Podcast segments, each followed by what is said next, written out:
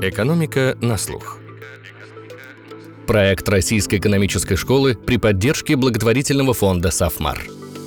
Всем привет, это Филипп Стеркин, я редактор подкаста «Рэш». 11 июля «Экономика на слух» начинает 11 сезон. Вот уже два с половиной года, почти каждую неделю мы говорим с профессорами РЭШ, выпускниками школы, финансистами, бизнесменами, представителями власти о проблемах экономики. Но что такое экономика? Это тоже один из вопросов, который мы довольно часто обсуждаем. Сами экономисты шутят, что экономика это то, что они изучают, то есть буквально все сферы общественной жизни. Поэтому так разнообразны разные темы и герои наших выпусков. Например, в десятом сезоне у нас было аж два выпуска про русскую классическую литературу, о том, что она может нам рассказать про экономику 19 века. У нас были выпуски про образование и зарплатную премию, которую оно дает.